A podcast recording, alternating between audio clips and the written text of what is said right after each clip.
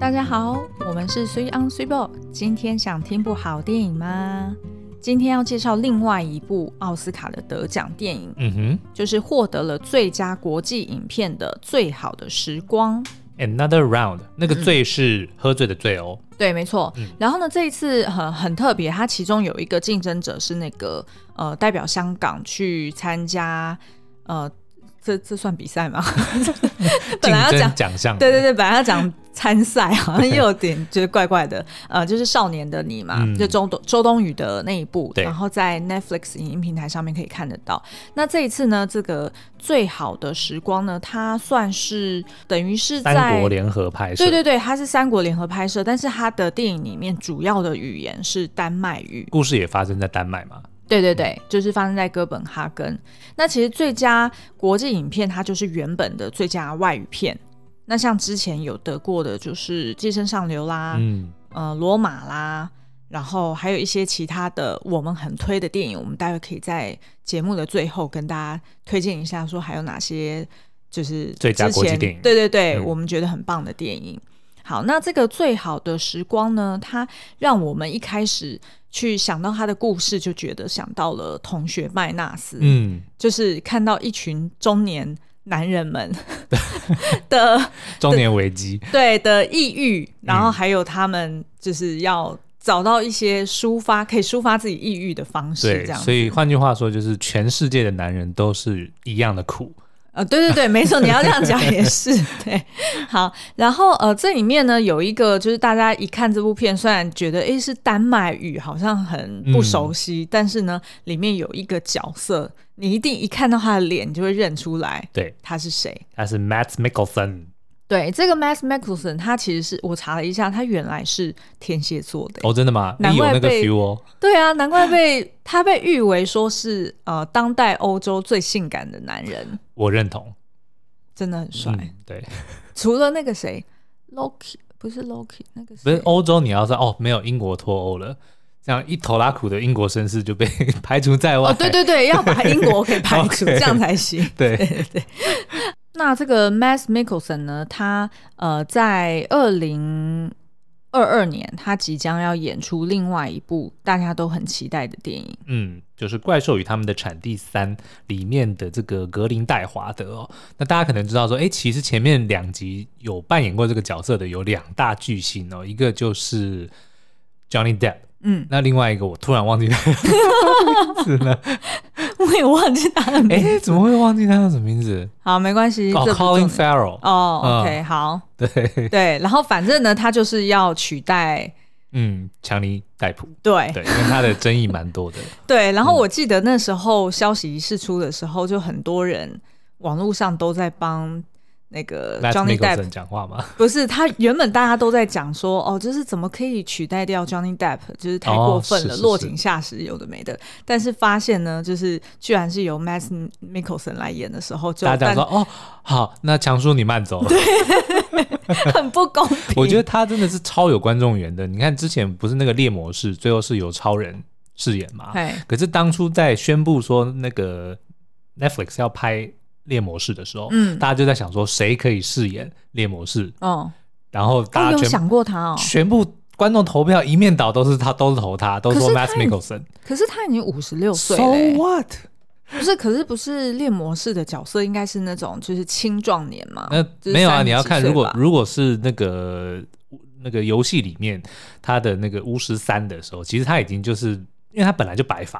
哦，然后后来他又就，就开始留了胡渣，所以就是感觉就是一个中年人。哦，但是并没有呃定义他真的是几岁，他他很年纪很大了，好像我记得应该已经一百多岁，但是因为他是哦懂懂本来设定的时候，因为是魔幻是奇幻的故事，哦、对，但是的确到了后期，他的这个人设跟 Mads Mikkelsen 是很像的，哎，那这样子。的确是可以耶，啊、比较 man，然后比较沧桑，嗯、然后感觉很有智慧。如果你有玩过游戏，你就会知道它里面那个角色 Geralt 其实真的就是很像 Matt Mikkelsen 的那个，就是他的确是硬汉，嗯、可是呢又有一点点阴柔，嗯，然后就会有一点点那种，比如说他如果不讲话，你就觉得他好像在算计什么。哦，OK，, okay 对。可是如果真的要动作打起来的时候，又非常的 man。不过这个 Matt Mikkelsen 他的确一直以来都是最经典的反派啊，他几乎每部片都演反派，他连那个帮海绵宝宝配音都配反派。对，你知道那个 Jimmy Kimmel 就有一次访问他，然后就讲说什么、嗯、你在零零七首部曲那个皇家夜总会。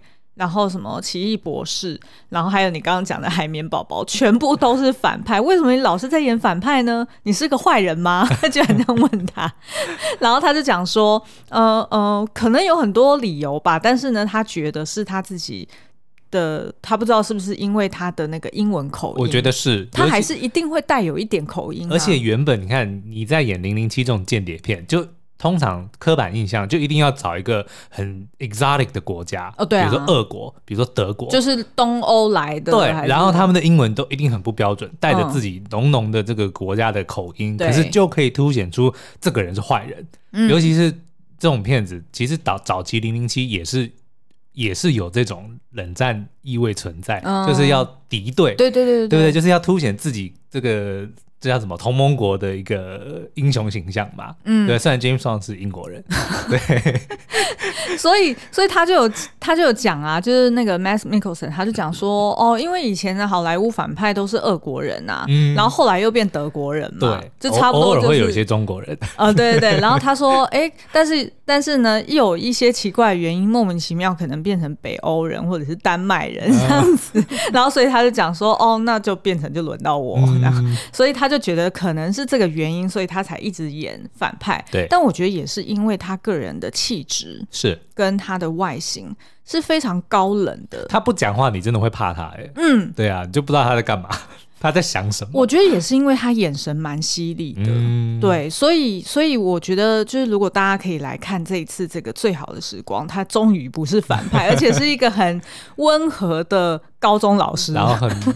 无奈的一个中年人，呃，对对对对对，所以有一点反差感，嗯、但是我觉得他还是掌握的蛮好的。好，那呃，也听说呢，这部片好像好莱坞也要翻拍哦，不意外，而且好像是那个里奥纳多·迪卡皮欧他的制作公司去买下这个版权要翻拍，嗯、那就是网络上又有蛮多人在那边讲说，哦，与其要与其要看里奥纳多来演。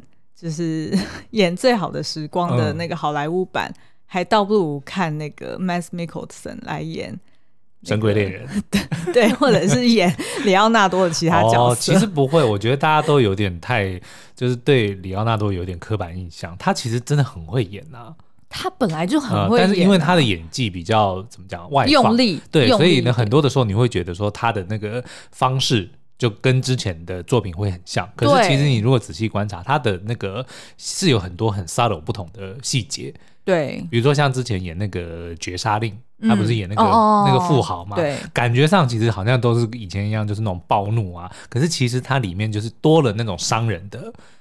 就是奸诈，你就看得出来。的就是他即即便都是暴怒，然后也即便都是皱眉头，然后把他那个眉心中间那个 深深的一道痕都露出来了。嗯、可是事实上，他的气场是不同的。是的，对，而且他在那部 Django，他你不是 Django，就是 Django。我怎么会讲 Django？你想知道 Pringles？对对对。哎，品客，我有跟大家讲过吗？我以前做过品客的 ABM，、哦、就是那个品牌副理。对对对。而且我那时候是，呃，大概两天就可以吃完一条，又不用钱，对对不对？因为因为我们那时候就是每个就是呃，应该是每个月我们得要去进口不同的口味，哦、给 Seven Eleven 跟全家做独家的区隔。然后，所以呢，你也负责就是要品尝，然后对对对，推荐哪一款比较好这样。对，然后而且往往进口的都是日本比较多啦，或者是泰国，嗯、因为就是呃进出货会比较快嘛。对。然后，但是我们还是偶尔可以吃到别的国家的一些特殊口味，哦、然后就会就会很特别，就是有的没的不同种的口味，真的是每次一试吃就当天就可以直接吃完一整条。我最喜欢的应该还是原味跟那个 sour cream。啊，对对，sour cream 啊，嗯，那是最经典的。对。好，move on。好，没有要业配，好，拉回来。好，那所以呢，这部片就是呃，我们来聊一下它的剧情跟故事大纲好了。它里面呢，主要就是在描述四个中年大叔，嗯，好，然后他们是在同一间中学里面教书。所以你就把它想象是同事麦纳斯，不是同学麦纳斯。呃、对对对，他们是同事麦纳斯。然后呢，呃，这个男主角就是刚刚讲那个 Mads Mikkelsen，他所饰演的就叫做 Martin，他是一个历史老师，嗯、然后好像也有两个儿子吧。对。然后呃，他跟他老婆的感情呢，我们在电影一开始就可以看到。还蛮疏远的，相敬如宾。对，然后可是好像又就是整个家又弥漫着一种很冷静，嗯，很感觉上疏远。你知道吗？这个感觉是什么？就是没有人 care。对，你看他两个小孩，也就是做什么事都自己看手机。对，然后老婆也不太跟他讲话，就除了一些重要的、家务的对事情之后才会沟通，要不然其实基本上就是各过各的。对，嗯。然后所以这个就感觉好像这个 Martin 呢，他在家里面有一点点。就是很沉默，嗯、然后对他老婆的互动也有点唯唯诺诺的，就等于是每次他好像有想要跟老婆说什么事，但老婆也急急忙忙的就出去上班了，嗯、所以就变成两个人就很有距离，但是却又相敬如宾。对，嗯，然后这个 Martin 呢，他在。呃，学校的表现也不是很好，就是他每次在教书的时候都会被学生呛，乱讲一通，对，然后还会被那个家长会串联来那个公审老师，对，因为他好像应该是教要即将考大学的学生嘛，对，所以学生都很在乎说自己的成绩好不好，因为会影响到他们考到学校，嗯、所以但他好像我记得他连一战二战都都都搞不清楚，就在那边乱讲一通，对，嗯，好，然后呢，我们再来看到第二个角色叫做。Tommy 哦，就是呃，应该是 Martin 他一直以来的好朋友，对，所以他们两个的渊源比较深一点。然后这个 Tommy 呢，他是一个独居的一个呃体育老师，嗯、然后他是在教小小朋友踢球，对，哦，然后他在球场上呢也不是那么有热情，嗯、就是也都会发现说哦，其中有一个小朋友常常就是他他。在他口中是叫做眼镜仔。哦，眼镜仔常常被人家霸凌，然后他也不知道怎么处理这样子。然后呢，再来还有另外一个呃，同样在同一间学校的叫做 Peter 哈，就是一个音乐老师。然后他也觉得他在教学上面很力不从心，对，就是发现说每次要叫大家坐下来唱歌，都要嘿嘿有老半天，然后人家才理他。然后学生唱歌也五音不全，然后就是。心不在焉的，嗯、所以对于这个音乐老师来说，他教起来也觉得很很无聊。是对，然后他自己也很向往，他要成家，就是他想要有一个孩子，但是他一直也都没有遇到一个呃他自认为好的对象，嗯、所以在他的同事们的口中呢，都是讲说啊，你就是每次就是。一天到晚就谈恋爱，然后一天到晚又跑出来这样子。对，然后、欸、我想要讲一下，嗯、其实我看到这个 Peter 他在上课的那个时候，嗯、因为其实每一个演员虽然只有 Mads Mikkelsen 应该算是 A 咖，对，可是其他的呢，他们呃，即使你不认得，因为毕竟是丹麦演员嘛，可是他们真的是把这个中年人的这种无奈演的太好了。而且我我的感受很深的是什么？人生中最痛苦的一件事情，就是必须去帮不在乎的人做某件事情，像他的学生。哦对。对，那个我真的是觉得啊，就是他，你就会感受到他知道他正在浪费他的人生，对，但是他也无无能为力，无可奈何，对对，所以我这边其实是想要感谢我们的听众朋友，就是我们在做的这件事情，因为哦，我都哽咽，没有啦，就是真的因为你们愿意听，嗯，我们才才让这件事情有意义。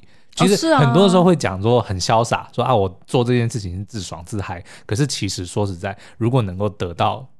共鸣，这个真的是最大的安慰，嗯、所以再次谢谢你们。啊、真的，真的，就是每次听到，就是也会看到 Apple Podcast 里面蛮多人留言，嗯、然后谢谢我们。譬如说，我记得有一位我印象特别深刻，他应该是留言两次了。对，他说他是一个呃外送员。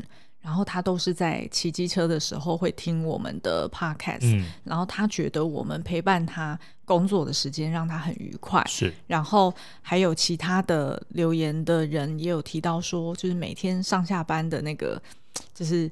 最大的乐趣 就是刷新那个 podcast，然后看到我们在更新，嗯、我都觉得哇，这真的是很窝心哎、欸。而且你知道吗？就有的时候，因为录音哦，其实是一件蛮辛苦的事情。嗯，然后但是有的时候，比如说我们都是一三五早上六点上、嗯、上这个新的节目嘛，所以有时候已经到了礼拜天下午傍晚都还没录礼拜一的节目的时候，对，自己就会心里想说啊，好懒哦。可是。又觉得应该还是会有人在期待我们的节目，好吧？那我们还是来录好了。对啊，因为因为毕竟就是我们产出的内容很大量，嗯，就是包含 Facebook、IG 的图文，对，可能一周至少有个十篇吧，嗯，对不对？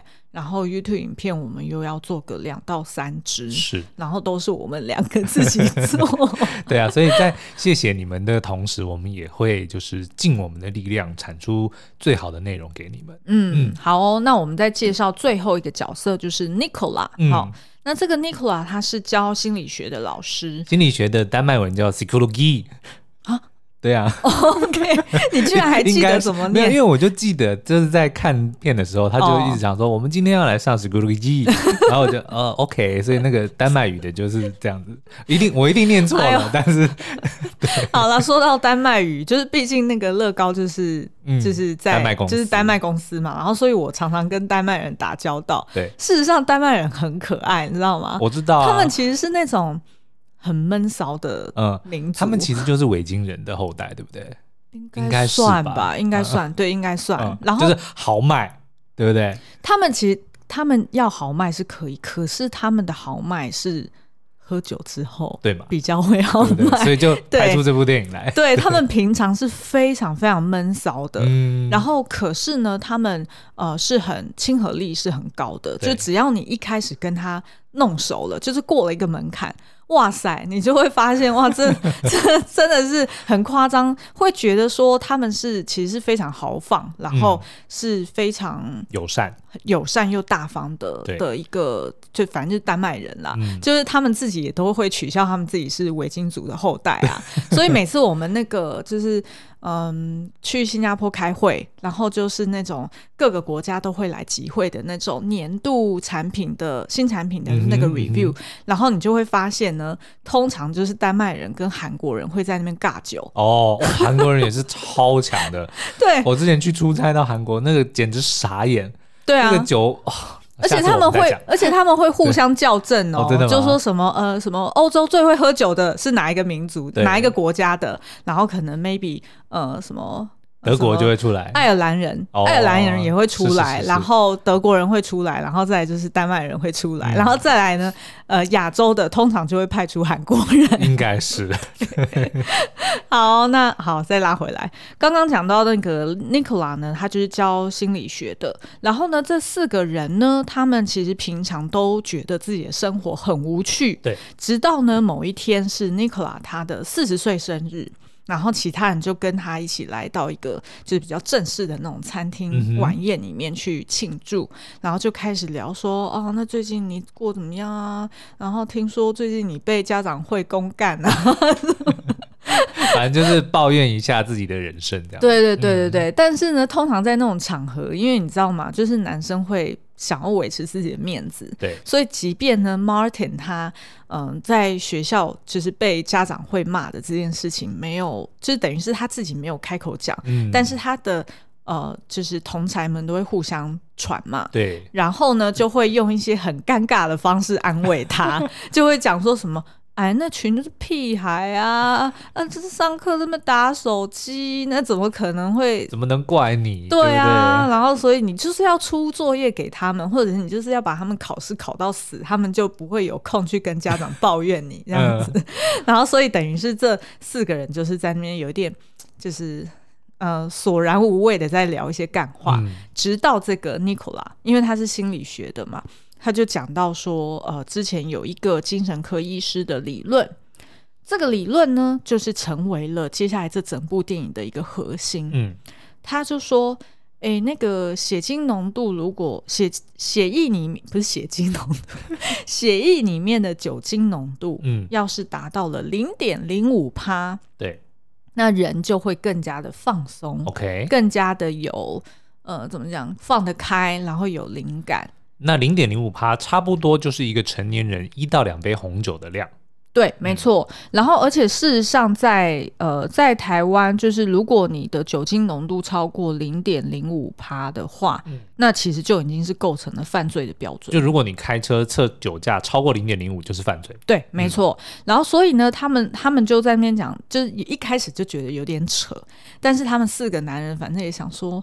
哎，反正也没事做，本来就已经有借酒浇头的打算了。对，然后就决定说、嗯、好，那我们来做这个实验。对，然后就呃，大家就是规范说好，那我们就是要让自己的酒精浓度呃。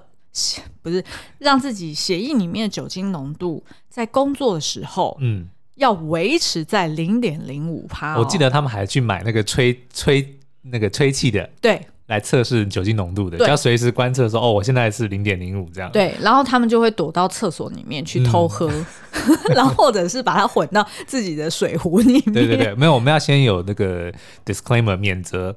还有就是宣导说，未成年请勿饮酒，喝酒请勿开车。呃，对对对，对对当然当然当然。嗯嗯、然后，但是呢，他们四个人就呃规范这件事嘛，然后也讲说，他们的目的就是要做一个实验，看是不是因为在他工作的时候持续的 持续的喝酒，然后他就是怎么吃是什么东西？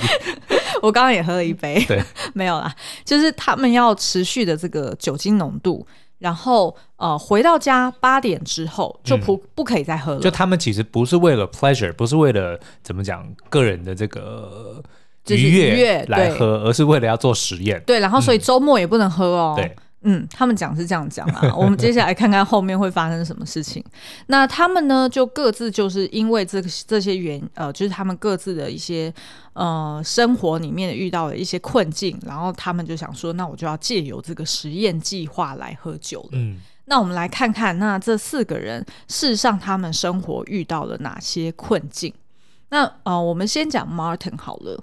你觉得 Martin 是遇到什么问题？我觉得应该就是他老婆对他冷漠吧，家人对他的冷漠，我觉得是最主要的原因。嗯，嗯，我不认为说，也不只是 Martin，就这四位老师，我不认为他们刚刚开始成为老师的时候就是现在这副德性。嗯，一定不是，他们的热情一定是随着时间慢慢被消磨的。嗯，那我自己觉得 Martin 应该是家人的关系大过工作的关系。嗯嗯呃，然后我印象中在电影里面也有透过另外一个人描述 Martin，就讲说 Martin 他其实在十二年前的时候在学校是非常具有展望。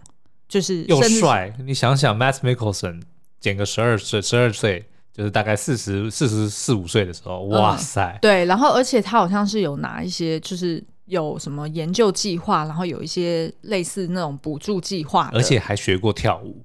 对，他学过爵士芭蕾，嗯，爵士芭蕾其实我不是太熟，对，就是把爵士舞就是很随性的芭蕾吧。应该，你不要乱讲。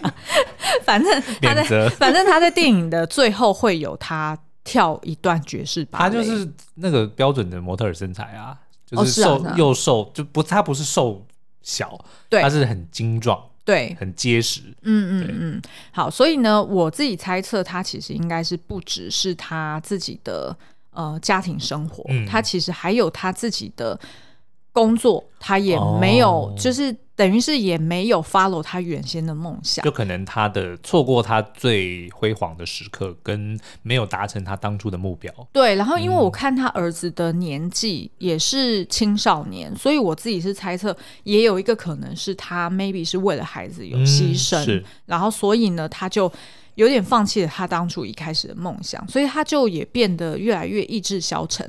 那套句他其中一个学生对他的评语是说，嗯。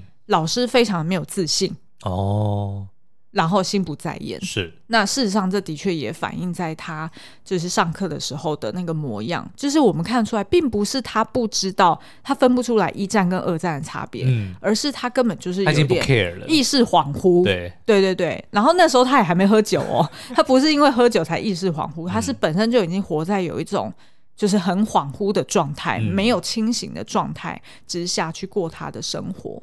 那所以呢，他老婆对他的感情也越来越疏远了。对。那如果我们看其他的，譬如说像汤米好了，他就是像刚刚讲的，就是他教小朋友踢球，他也没有什么热情，然后也不知道怎么 motivate 孩子。嗯、然后像是譬如说，呃，那个 Peter，他也是，其实他真正的向往是他希望成家。对。他，但是他一直感情失败。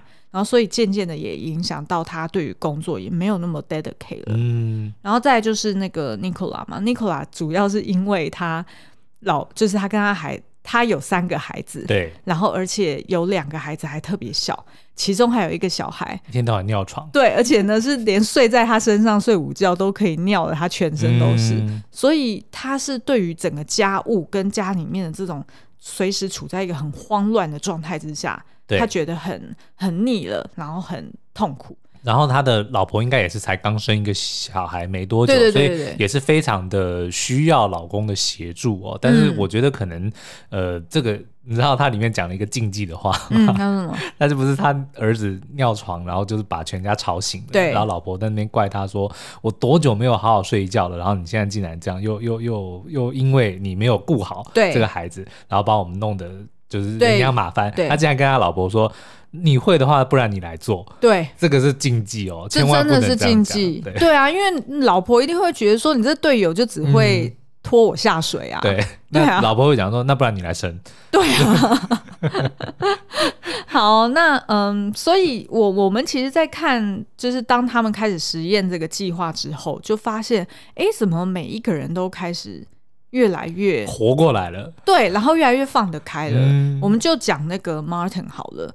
，Martin 他开始喝酒之后，他就想到了，哎，我可以用一些比较有趣的方式来教学。嗯，因为他他是历史老师嘛，所以呢，他就想到一个，就是我我上课的时候，我直接给大家猜。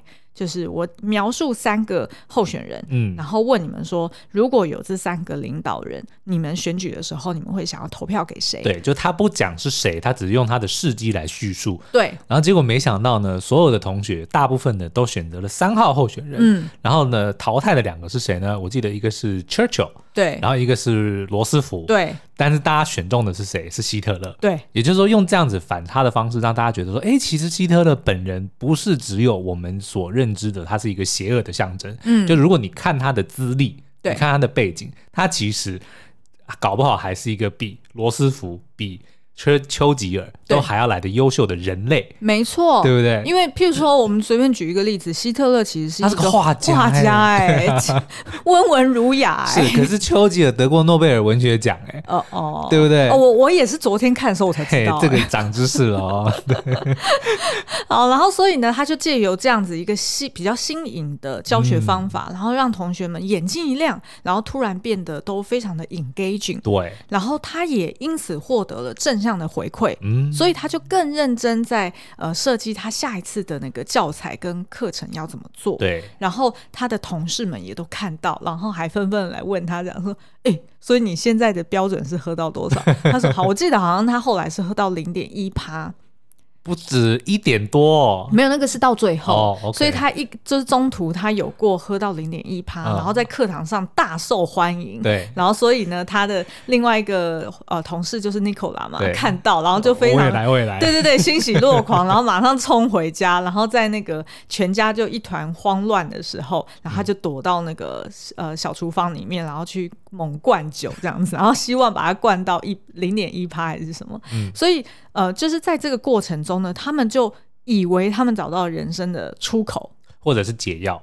对，嗯，其实也蛮多人会这样讲的啊。其实借酒浇愁不就是吗？因为你的人生太过痛苦，嗯，你如果不想要处理，那当然就是让自己进入一个恍惚的状态。对。可是我觉得这部片很妙的就是，呃，他让所有人在喝酒之前，嗯，其实就已经是在人生里面。是一个活在一个恍惚的状态了，对。但是他们以为他们是清醒的，嗯。但事实上他们并没有清醒，对。那接下来我们要爆雷喽，嗯。好，我们要 focus 在那个 Martin 身上去讲，为什么他其实是在喝酒前，他其实就已经进入一个恍惚。然后跟欺骗自己的状态，嗯，或者是说他都以为酒是解药，嗯，酒是答案，嗯，可是殊不知，早在他喝酒之前，这一些契机都已经一直出现着，对，只是他没有抓住而已，对，嗯、对，好，他其实就是老早就知道他老婆出轨了，嗯，可是他不敢问，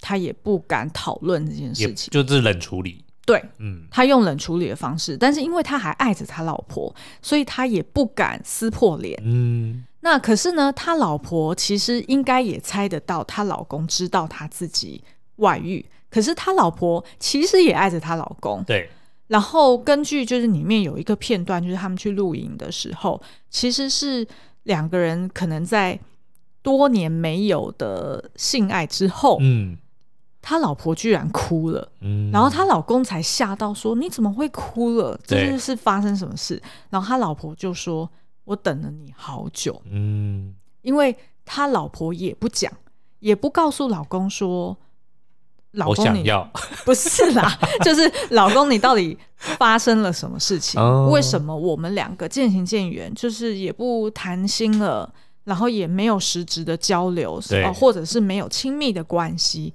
他老婆也没有跟他老公讲，然后就只是等待着他老公回到他们两个初恋时的状状态。嗯、然后她老公也不知道怎么讲，对。然后于是她老公就眼睁睁看着他老婆。外遇了，嗯，然后所以才会变成一个非常没有自信的男人。所以这根本就是一连串的误会啊，对不对？明明就还彼此相爱，是啊，可是可能就是，都是在互相等待或互相在猜测，对，然后又自己没有自信。可是都说实在，如果你们真的是已经相爱，然后结婚这么久了，就是。嗯我一直以来，你看我，我跟你在有时候吵架，或者说你会问我为什么不高兴的时候，我、嗯、我的回答我都是因为你应该是最了解我的人，嗯、对不对？所以所有全世界的人都可以误解我，我觉得你不能误解我。可是这件事情就是错的。不是，我的意思是说，我我赶赶快，我要强调的，我要强调的是说，嗯、就是因为我会有这样子的认知，然后我也。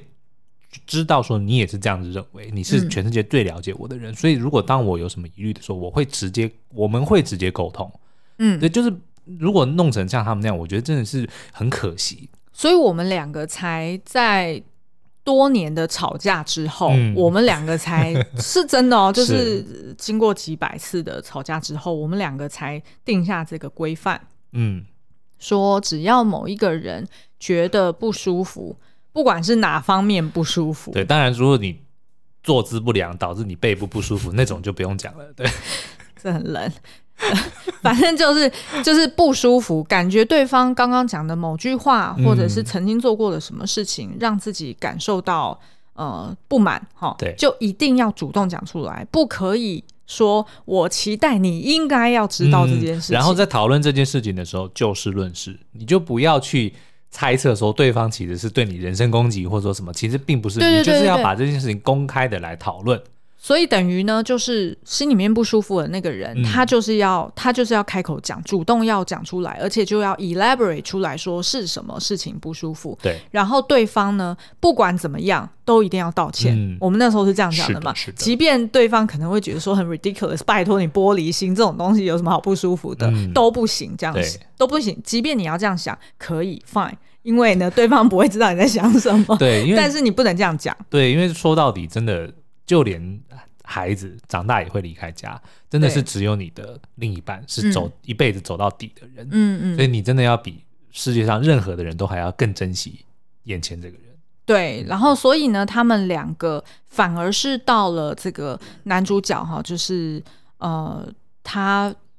跟他的其他的就是三位友人，然后后来他们不就是尝到甜头说，说哇，好像喝到零点一趴，就是哎，这生活都活过来了，都变得彩色了。那我们就来试试零点二。零点三、零点四，后来就超过一了，对，就很夸张。其实会是会死人的耶。是啊，对啊。然后他们就因为这样子，然后四个人就因为整个晚上就折腾了一整晚嘛，在外面胡闹。嗯、然后当然每个人都撞得头破血流。他们好应该不是开车，就是他们就是自己出去玩。他这个社会责任还是有啦。是我记得那个 Martin 就是 Matt Mikkelsen 的角色，嗯、他在第一天喝醉的时候，他其实就站在他的车子前面犹豫了很久，但是最后决定他不开车，然后跟他的同事讲。对，而且那个时候其实。还只是零点零五而已哦，对，他就已经知道说自己违法了，对，所以他就跟他同事说：“你来载我。”对对，就这个这个，我觉得他还是他们还是有非常的有顾到这个，是因为即使因为你只要拍成戏剧，就一定会有人模仿，嗯，对不对？所以我觉得他们还是很有责任的去做到这件事。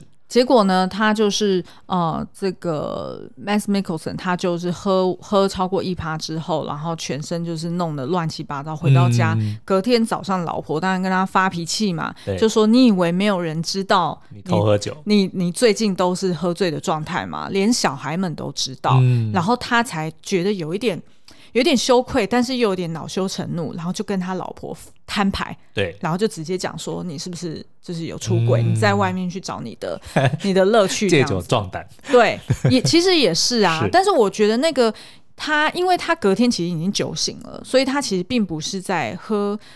喝酒不是在喝醉的情况之下，对、嗯、他反而是因为经历了这一阵之后，他也觉得他不想要再压抑了，对，于是就跟他老婆摊牌。但是你看，这就是我们刚刚讲的，嗯、反而是他们之前就是因为互不互不关心，对，反而造成了问题。可是你看，今天就是看到了老公明明显有喝醉酒的问题，老婆提出，然后他反制提说你出轨，嗯、他们才终于开始讨论这个问题。所以重点是什么？就是沟通，对，对不对？对，就是你。